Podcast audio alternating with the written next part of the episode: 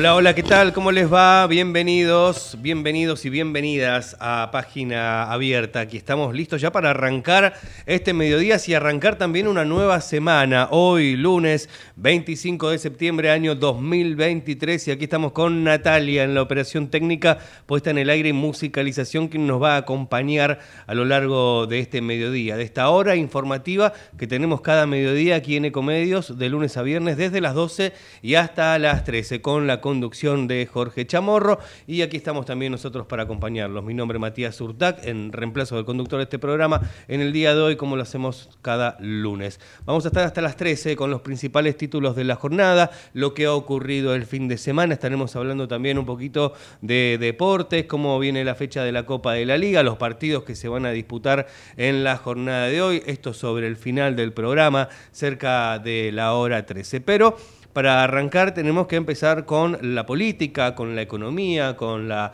eh, inseguridad también que estamos viviendo, que son hoy por hoy los principales, eh, por lo menos los dos principales ejes de cada campaña, de cada espacio político, de cara a lo que va a ser las elecciones del próximo 22 de octubre, con los ojos puestos eh, por parte de los candidatos, por supuesto, en lo que hace a la economía, y a las medidas de seguridad o proyectos en, en cuanto a seguridad en el caso que sean elegidos para ocupar el sillón en Casa Rosada. Vamos a estar hablando también de los anuncios que se hicieron eh, con, respecto a, con respecto a, políticas eh, energéticas, que tienen que ver también con los gobernadores de distintas provincias, eh, porque Massa anunció una mejora en la coparticipación también para este, provincias, para el presupuesto 2024. Esto se incorporará en, la agenda para el presupuesto del año que viene para mejorar el reparto de dinero entre las provincias. Entonces Sergio Massa, eh, ministro de Economía y actual, este, actual ministro de Economía y candidato a presidente por Unión por la Patria, anunció desde la provincia de Salta que va a incorporar una este, agenda, a la este, presentación del presupuesto 2024 con un mecanismo de coparticipación para, según dijo, cuidar las cuentas de las provincias. Los gobernadores me han propuesto y vamos a incorporar como una este, adenda a la presentación del presupuesto un mecanismo de coparticipación de parte del impuesto al cheque y parte del impuesto país para cuidar las cuentas de las provincias y también dijo que quiere Sergio Massa asumir ese compromiso ahí en, esa provincia donde estuvo en Salta. ¿eh? Dijo el funcionario eh, lo dijo en un acto que fue celebrado en el Parque Industrial Güemes, allí decíamos en la provincia de Salta. Y decíamos energías, energías renovables, estuvo hablando Flavia Rollón, la secretaria de Energía, justamente de los acuerdos con los gobernadores del Norte Grande, que generarán, según dijo la propia Rollón, 10.000 puestos de trabajo. Según detalló la secretaria de Energía, esto será como consecuencia de la iniciativa de Sergio Massa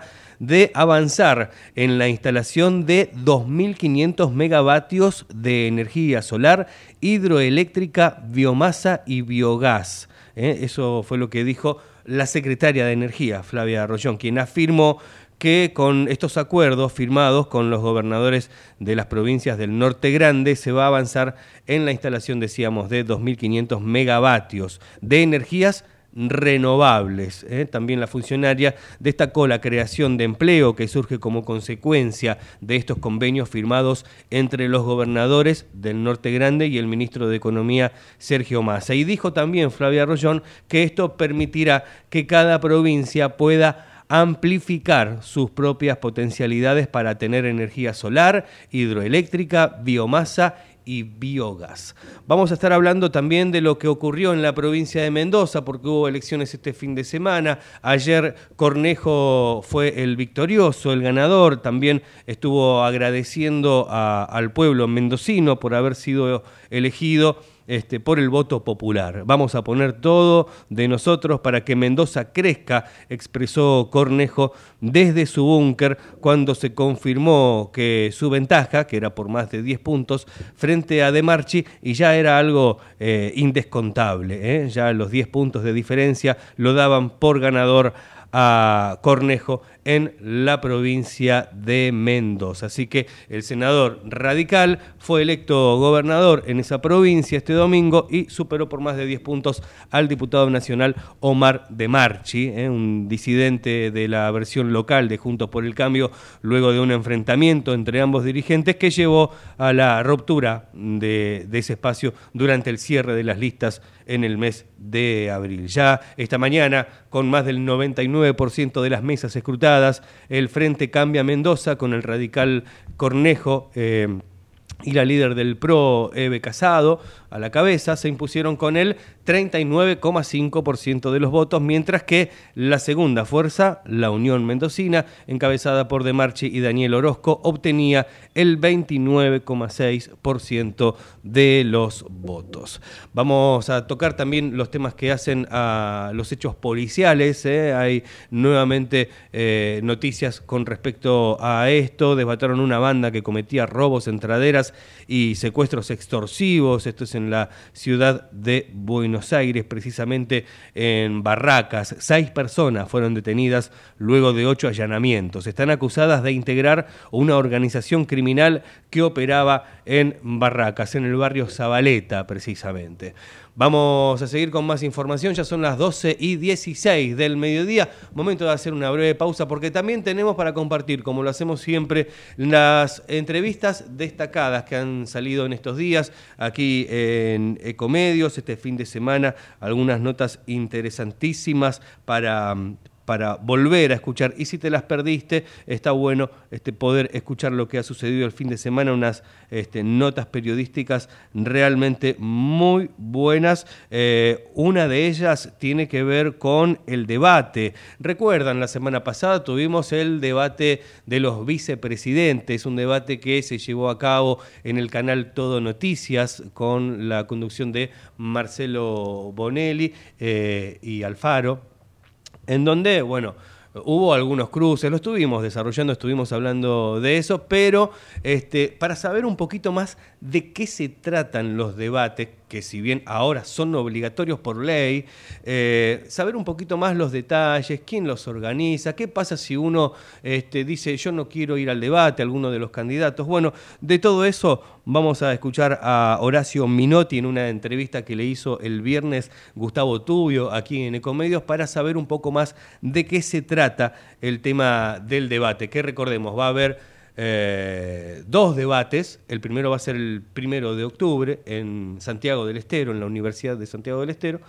Eh, va a ser el primer debate y el segundo se va a hacer aquí en Buenos Aires, en la sede de la UBA. Y en el caso que haya un balotaje, también eh, ese debate va a ser en la Universidad de Buenos Aires. Se va a repetir el mismo lugar físico donde se va a llevar adelante este segundo debate que va a ser el 7 de octubre. Entonces, para pasar en limpio, primer debate el primero de octubre en Santiago del Estero, segundo debate en la Universidad de Buenos Aires el 7 de octubre y en el caso de un balotaje sería también en la ciudad de Buenos Aires, obviamente antes del balotaje, el debate entre quienes estarán disputándose la presidencia en un balotaje.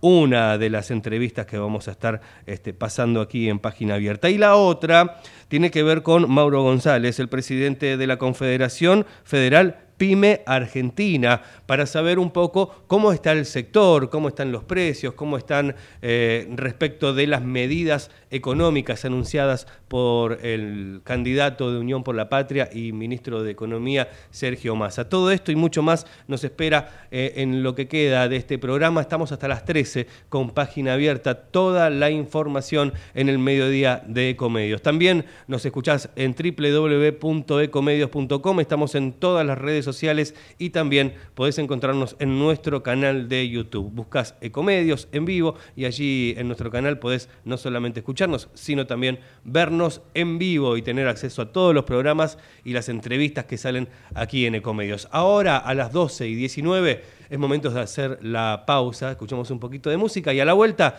toda la información. Nos metemos de lleno con toda la info aquí en página abierta por Ecomedios hasta las 13.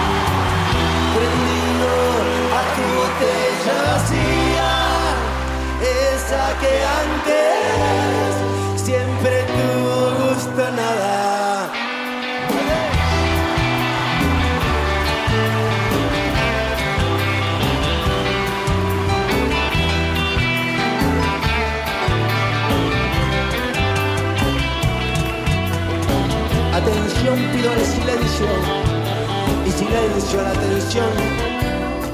Que voy en esta ocasión, si me ayuda la memoria, a contarles que a mi historia le faltaba lo mejor.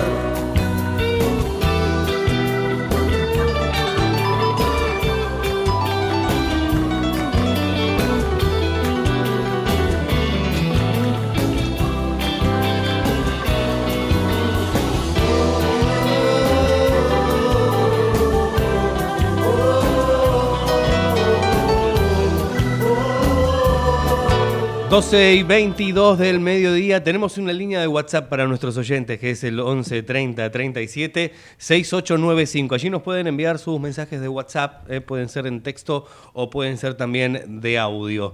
Cuando pasan 22 minutos de las 12 con 16 grados 3 décimas la temperatura en Buenos Aires, vamos a ir con lo que te habíamos anticipado, la charla de Gustavo Tubio, periodista de este medio, que hace un ratito estuvo acá con nosotros en la trinchera. El viernes estuvo charlando con Horacio Minotti, que es un especialista, consultor en medios eh, y comunicación, abogado, periodista, hablando respecto de los debates, para entender un poquito más de qué se trata, ya que ahora, como decíamos, eh, está previsto en la ley que es, que es obligatorio que haya un debate presidencial de cara a las elecciones. Y para entender un poco más de qué se trata y cómo funcionan los debates, Gustavo Tubio habló aquí en Ecomedios con Horacio Minotti. Y esta es la conversación, vamos a escucharla porque es interesantísimo, dale. Ya estamos en la recta final de las elecciones generales en la República Argentina y por supuesto es importante escuchar a los candidatos, a las candidatas, en esta recta final, a ver qué propuesta tienen y sobre todo para que charlen entre ellos. Esa es la idea. Por eso hay una ley que tiene que ver con los debates. Hace unos días se realizó el debate de los, de los vicepresidentes en TN y ahora van a empezar los debates a nivel nacional de los candidatos.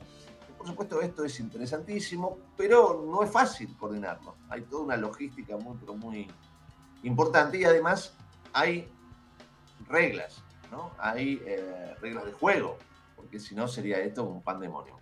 Estamos comunicados con Horacio Minotti, abogado, consultor en medios y comunicación. Horacio, qué placer tenerte. ¿Cómo va? Gustavo Tubio te saluda. Buen día. ¿Qué tal, Gustavo? Buen día, el placer es mío. Bueno, Horacio, contanos las características del debate para que sea serio, para que sea eficaz, para que pueda cumplir su, objetivo. Hay reglas claras, pero no todo el mundo las conoce. Sí, en realidad, a ver, la norma lo que establece son eh, preceptos generales respecto de que eh, el acuerdo para entre los candidatos y con los organizadores del debate para que todos puedan ser escuchados, tengan sus tiempos y también se produzcan momentos de debate entre ellos. Eh, después, esa norma se, se, regula a su vez por los acuerdos de los candidatos y con la organización del debate. Por eso te encontrás con que eh, este debate presidencial, por ejemplo, no va a ser igual al, último que vimos eh, con, con Macri, Alberto Fernández, etcétera, porque eh, las reglas que acordaron son diferentes.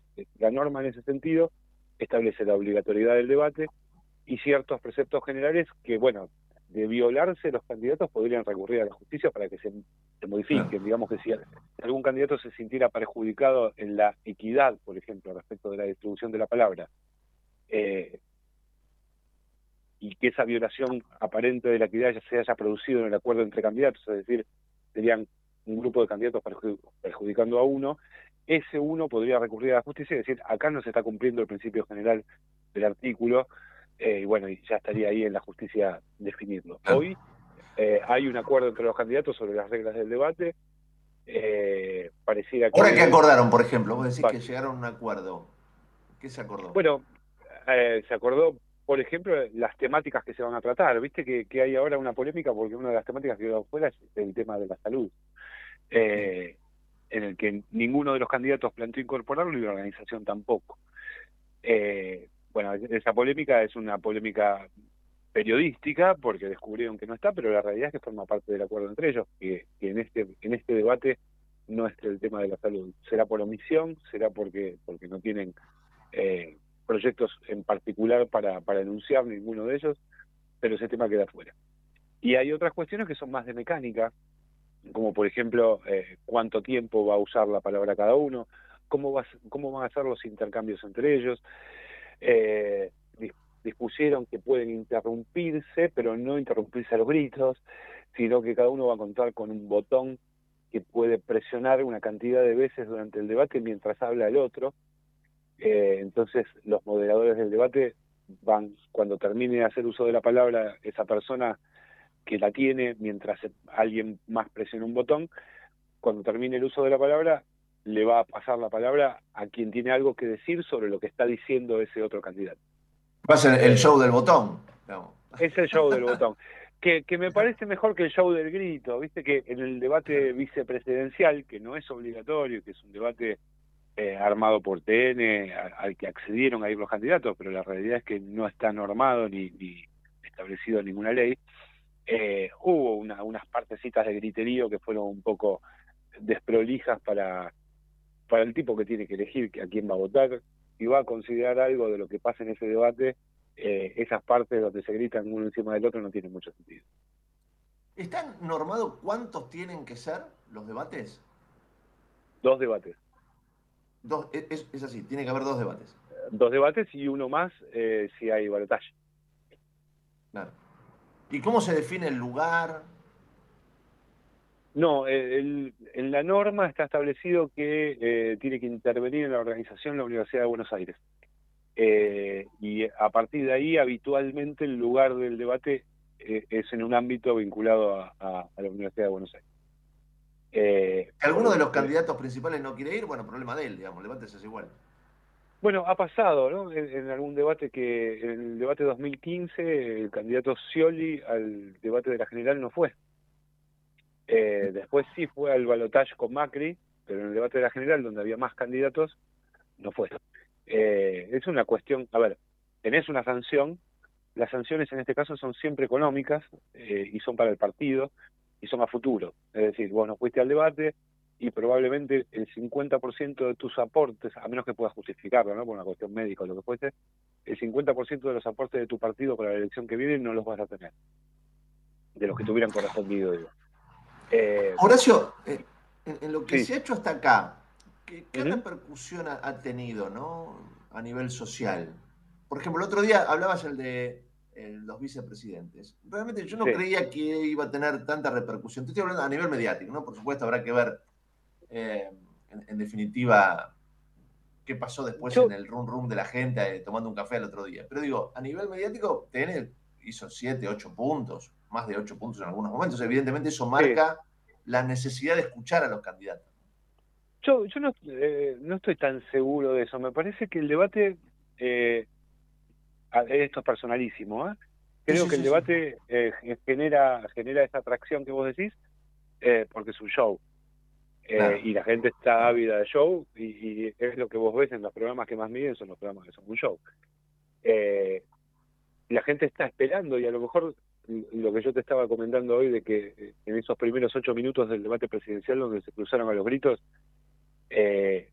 fue la, la, peor parte y que es la parte que, no informa al elector, probablemente haya sido la más divertida también. la gente está esperando más un poco eso y después se agarran de los pelos.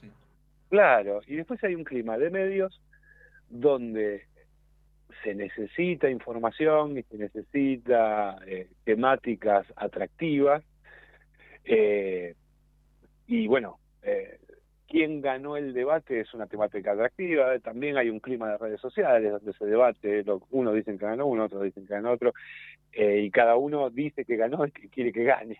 En definitiva, eh, no, no, no le, no le veo, no creo, ni que por los debates, eh, salvo que alguien haga un papel brillante, cosa que suele ser bastante difícil que ocurra, porque en general en los debates, sobre todo los candidatos con mayores posibilidades, eh, perdón el término futbolero, te la bilardean toda. Digo, antes no perder que ganar. Digo, eh, entonces clavan dos líneas de cuatro bien apretaditas y que no me entren por ningún lado, después veo qué puedo hacer. Sí, y el tema es también estar muy, eh, muy tranquilo, ¿no? Y, muy enfocado en, eh, digamos, en lo que uno tiene que decir y, sobre todo en no perder los estribos. Por eso, digamos, en el debate presidencial, sin lugar a dudas, las miradas estarán puestas en mi ley. No, no por cómo salió el resultado de las pasos, sino que justamente es un hombre que a veces suele perder los estribos.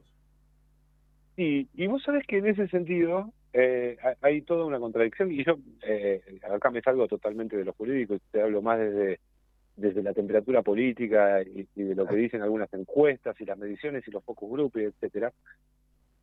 Eh, uno no termina de estar seguro si para el elector de mi ley, que mi ley se saque, empieza a los gritos y a insultar a todo el mundo, es un desmedro o es un mérito. Claro. Entonces, eh, eh, estamos frente a una lógica a, la que no asistimos nunca. Digamos, en cualquier otro debate, eh, vos, pensás, el, el Scioli Macri de, 2015 para el balotaje. si uno de los candidatos se ponía a gritar y insultar al otro, estaba frito. Se acabó, este tipo no tenía ninguna chance de nada. Hoy, seguramente mi ley en esa postura asegure su base, su base dura. Eh, tal vez espante a, algunos indecisos, pero, pero seguramente asegure su base dura. Entonces estamos frente a fenómenos políticos a los que no habíamos asistido antes, que probablemente tengan, que ver con una renovación del electorado o, algo por el estilo. Pero la, ley es clara en ese punto. Vamos a, ojalá no pase, no sinceramente te lo digo, más allá del show, ojalá que no pase. Pero digo, si mi ley pierde los estribos y empieza a insultar, bueno, hay, hay sanciones, ¿no? ¿no? se pase cualquier cosa.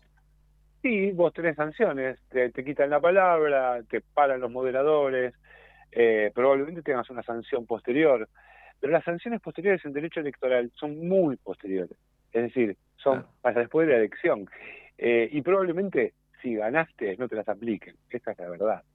Entonces, eh, no, no, no es, digamos, todo, todo hoy es muy coyuntural y estamos al borde de la elección. Por lo cual van a hacer lo que tengan que hacer o lo que sientan que tienen que hacer para ganar o, para entrar en ese balotaje. Eh, y, si a mi ley le cierra ponerse a gritar, lo va a hacer. Eh, va a ser va a ser un espectáculo diferente. Eso no, no, me, no me cabe en duda. Y creo que sí es cierto que los otros dos candidatos, especialmente lo veo en esa tesitura por, eh, por picardía en, en sus esquemas de maniobra habituales, eh, si en masa le conviene restarle a ley va a tratar de sacarlo. Eh, y, pues sabes que vos fíjate que, qué curioso todo esto, el, digamos, la, forma de ser de Milei, ¿no? Su personalidad hace que casi dejemos de lado a, Patricia, que también es una mujer con un carácter fuerte, ¿no? Digamos, si la, si la pinchás, también es muy posible que reaccione, porque no, no, es una mujer tranquila, en el mejor sentido de la palabra. Digo, si se enoja, se enoja. Pero Patricia es capaz de eh, fulminarte con una respuesta absolutamente contundente, pero nunca te va a, proferir un insulto. Digamos que acá está opacado, tal vez en, el imaginario colectivo y hasta en los medios, está opacada una mujer de carácter fuerte y determinada por un tipo que eh, no sé quién para diagnosticarlo, pero en principio no está en sus cabales.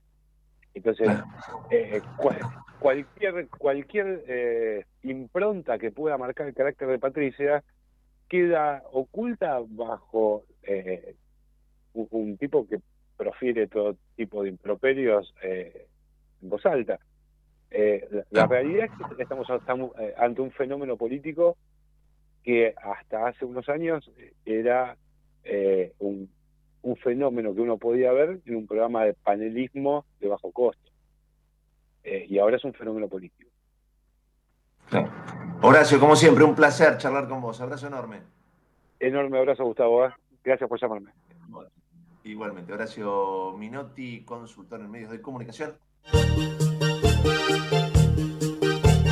Bien, escuchábamos ahí, terminamos la, presentación que hacía sobre el final Gustavo, Horacio Minotti, consultor en medios, hablando de lo que sería el debate presidencial, ¿no? De cara a lo que va a ser el primero de octubre, que será el primer debate presidencial. Ya tuvimos el de los vicepresidentes, ahora tendremos el debate de los candidatos presidenciales. 12.36 del mediodía, hacemos la pausa como siempre en Ecomedios y enseguida volvemos con más información. Esto es página abierta y te acompañamos hasta las 13.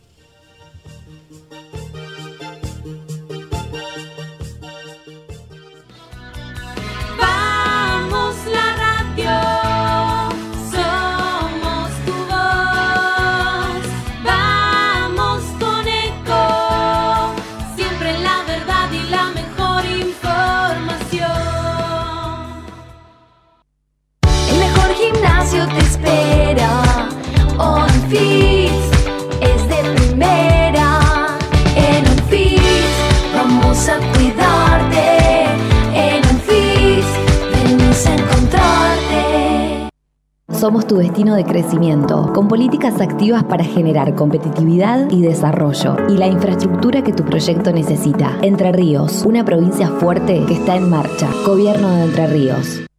Qué más lindo que poder disfrutar de un café de especialidad desde la comodidad de tu casa. Conoce todas las cafeteras Oster disponibles para vos en www.osterargentina.com. Espacio cedido por la Dirección Nacional Electoral. Unión por la Patria. Máximo Kirchner. Victoria Tolosa Paz. Candidatos a diputados nacionales por la provincia de Buenos Aires. Lista 134 espacio cedido por la Dirección Nacional Electoral. Hoy tenemos la oportunidad de poner un punto y aparte, de empezar a reconstruir una Argentina distinta, libre, próspera, sin inflación, pujante y segura. La libertad avanza. Javier Milei, presidente. Victoria Villarruel, vice. Lista 135. Espacio cedido por la Dirección Nacional Electoral. Argentina tiene todo, pero los argentinos no tenemos nada. Tenemos un país rico pero más de la mitad de los chicos no tienen para comer. Tenemos escuelas públicas que formaron a los mejores y hoy están tomadas por los sindicatos kirchneristas. Los argentinos tenemos todo todo para ser un país ordenado. Es ahora y es para siempre. Cristian Ritondo, candidato a diputado nacional por la provincia de Buenos Aires. Juntos por el cambio, lista 504. Espacio cedido por la Dirección Nacional Electoral. Vayamos hacia un país normal. Juan Schiaretti, presidente. Florencio Randazzo, vicepresidente. El voto que vale para ser un país normal. Hacemos por nuestro país. Lista 133. Espacio cedido por la Dirección Nacional Electoral. Los otros candidatos amenazan con más devaluación y ajuste. Ni cómplices ni sometidos. Miriam Bregman, presidenta. Nicolás Ricaño, vice de izquierda. Lista 136. Informate en ecomedios.com. Seguinos en Facebook. Ecomedios Live.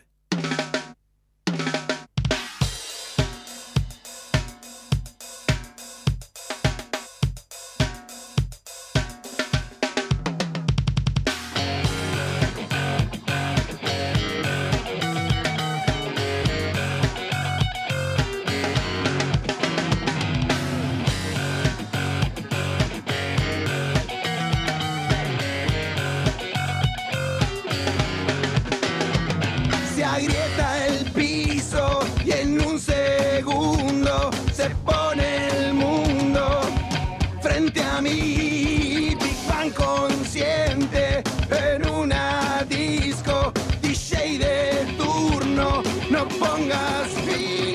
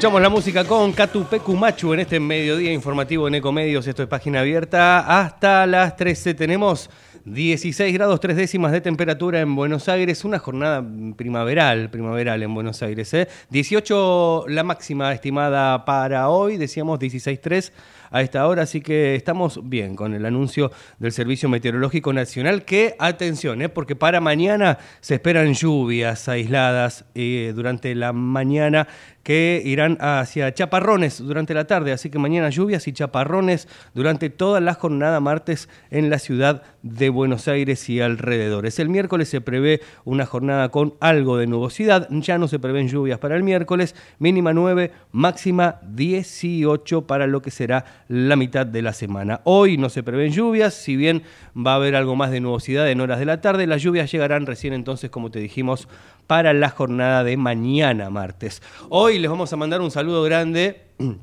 a todos los empleados de comercio, porque hoy es el día del empleado de comercio. Así que si ves algún negocio que está cerrado, es justamente porque se adhirieron al feriado. No todos, pero sí muchas cámaras y federaciones de comercio se han adherido para que los empleados de comercio tengan este fin de semana largo.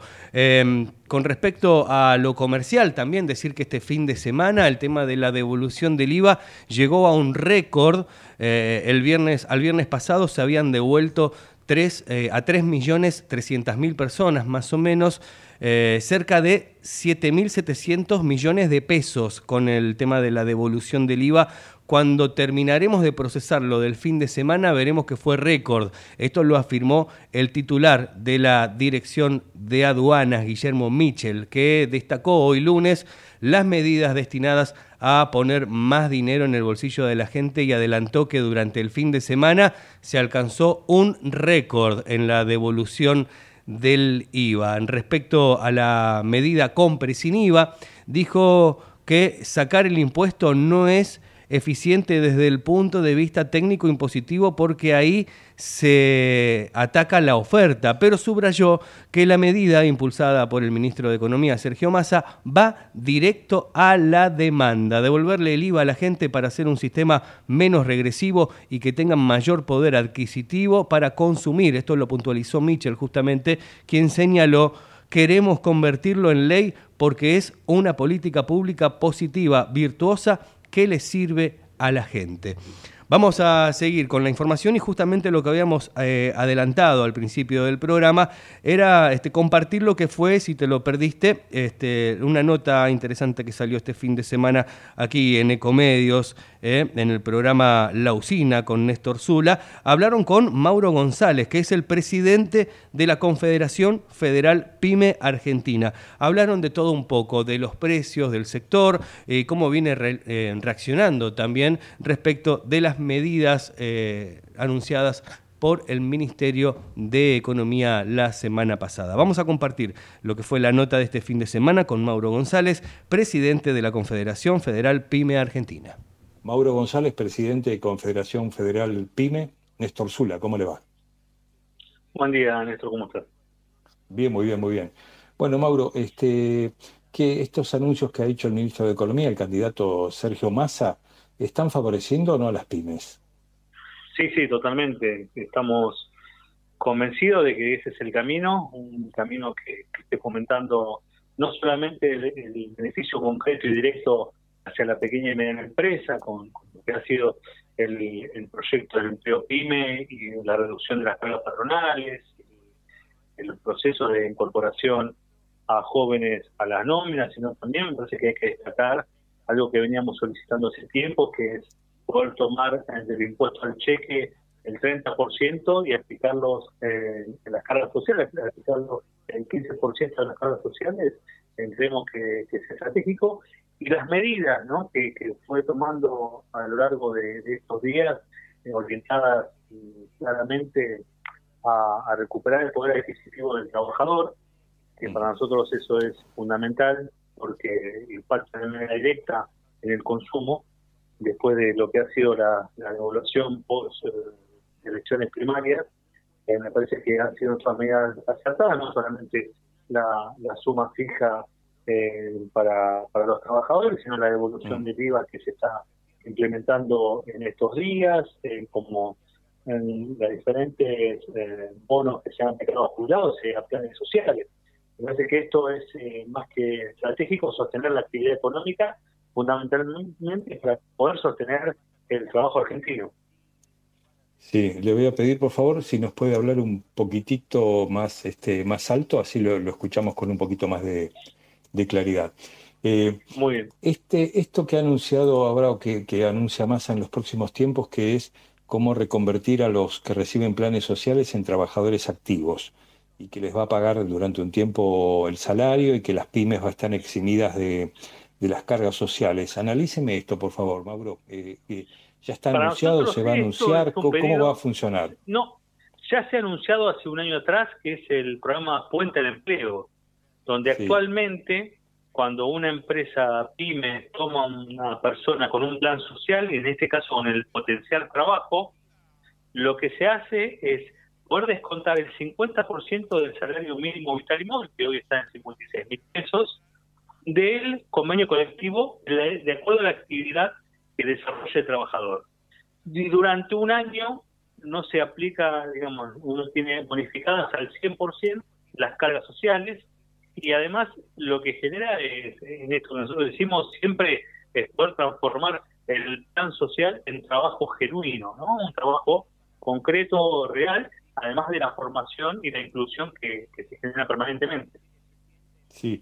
¿Y eso cuántos puestos de trabajo generó? ¿Generó realmente los puestos de trabajo que se esperaba? Se han generado, si no tengo un número exacto, Néstor, pero Sí, se han no, sin generado... exactitud, digamos, pero como, como, como termómetro, como pulso. Sí, lo que, lo que nosotros planteamos es la, mayor difusión. Creo que este el, proyecto, el programa Empleo Pyme, no solamente atiende estas necesidades del puente del empleo, sino también la regularización y la incorporación del salario de la planta laboral a los trabajadores. Eh, a ver, es algo que se viene pidiendo hace tiempo, entendiendo que hay que trabajar fuertemente en la protección hacia la pequeña y mediana empresa. Estamos convencidos que ese es el camino de la inclusión social, es reducir los planes sociales y transformarlos en empleo genuino. Sí. Ahora, este, ¿qué pasa con la indumentaria? Ustedes, eh, algunos son especialistas en textil o están dentro del rubro textil. ¿Por qué está tan cara la ropa? ¿Por qué está tan cara la ropa? ¿Qué es lo que pasa? Eh, ¿Están incidiendo los aumentos salariales en la ropa? ¿Son muy altos los costos? ¿Aumentaron las materias primas? ¿Cuál es el problema de los precios de la ropa?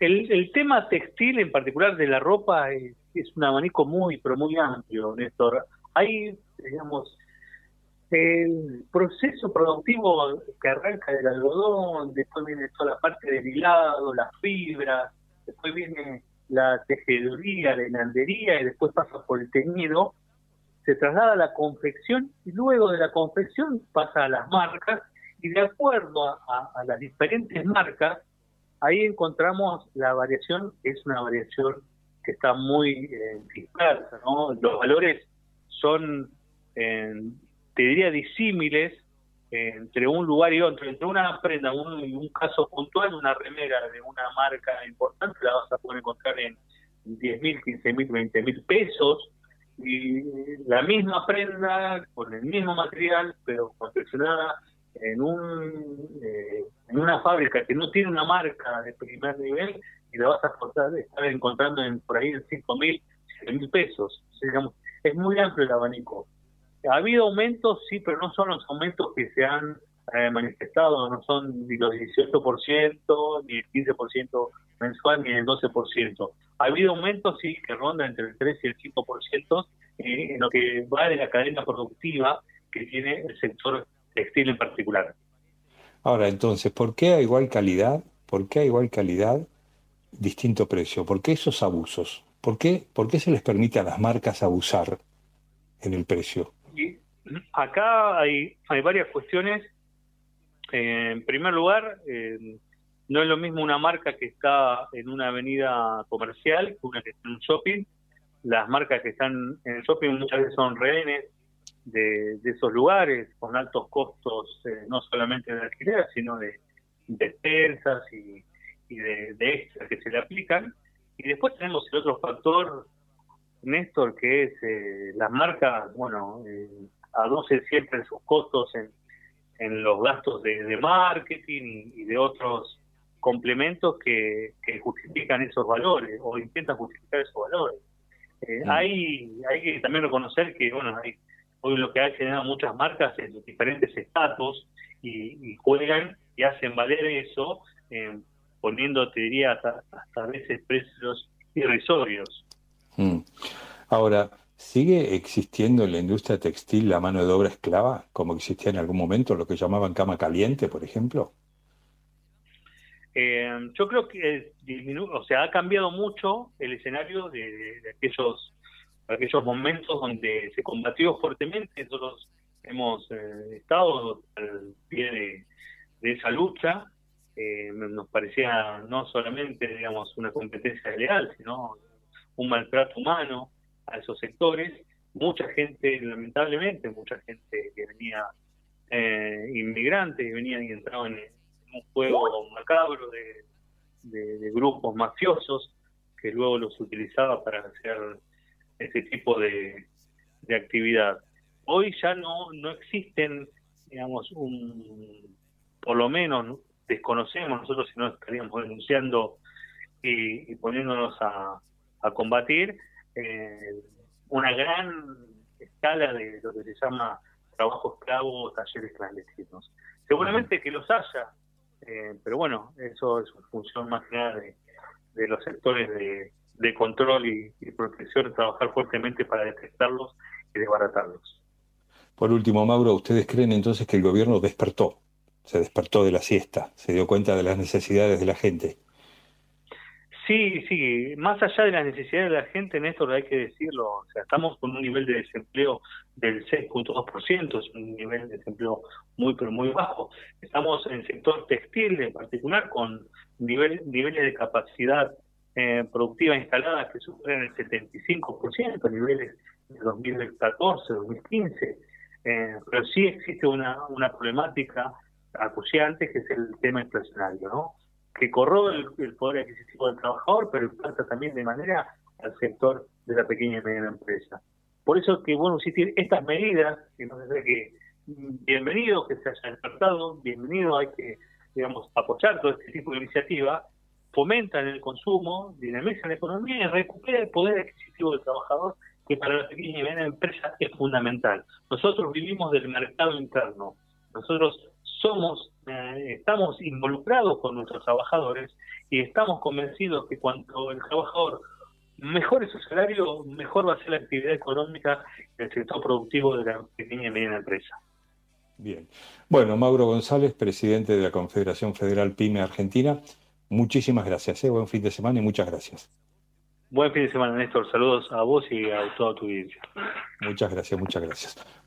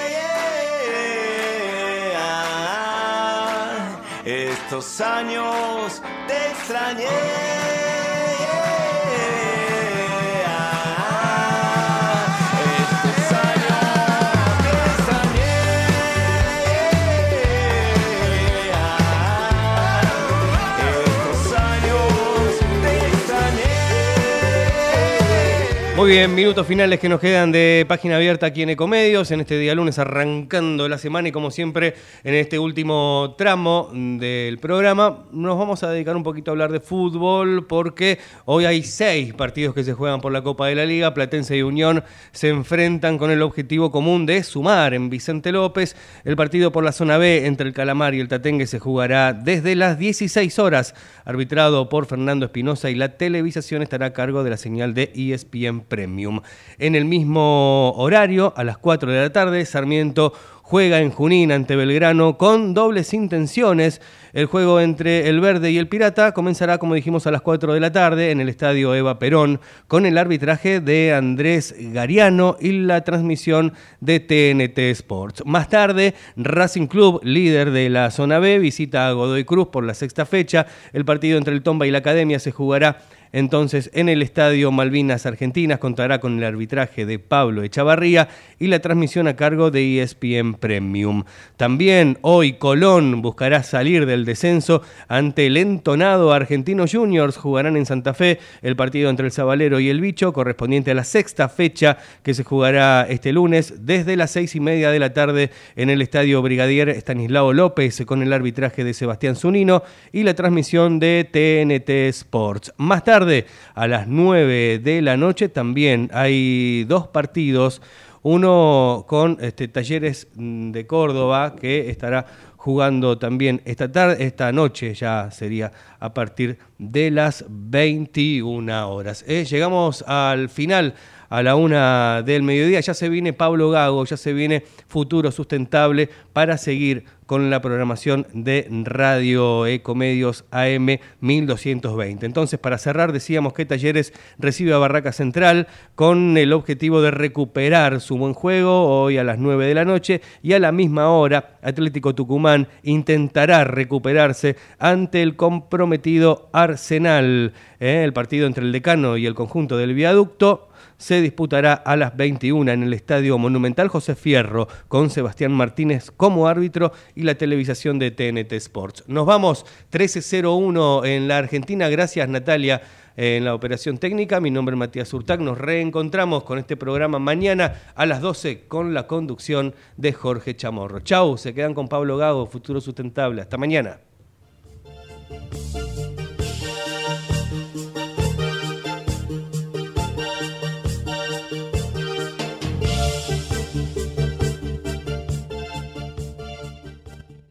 Aires. Transmite LRI 224, AM 1220, Ecomedios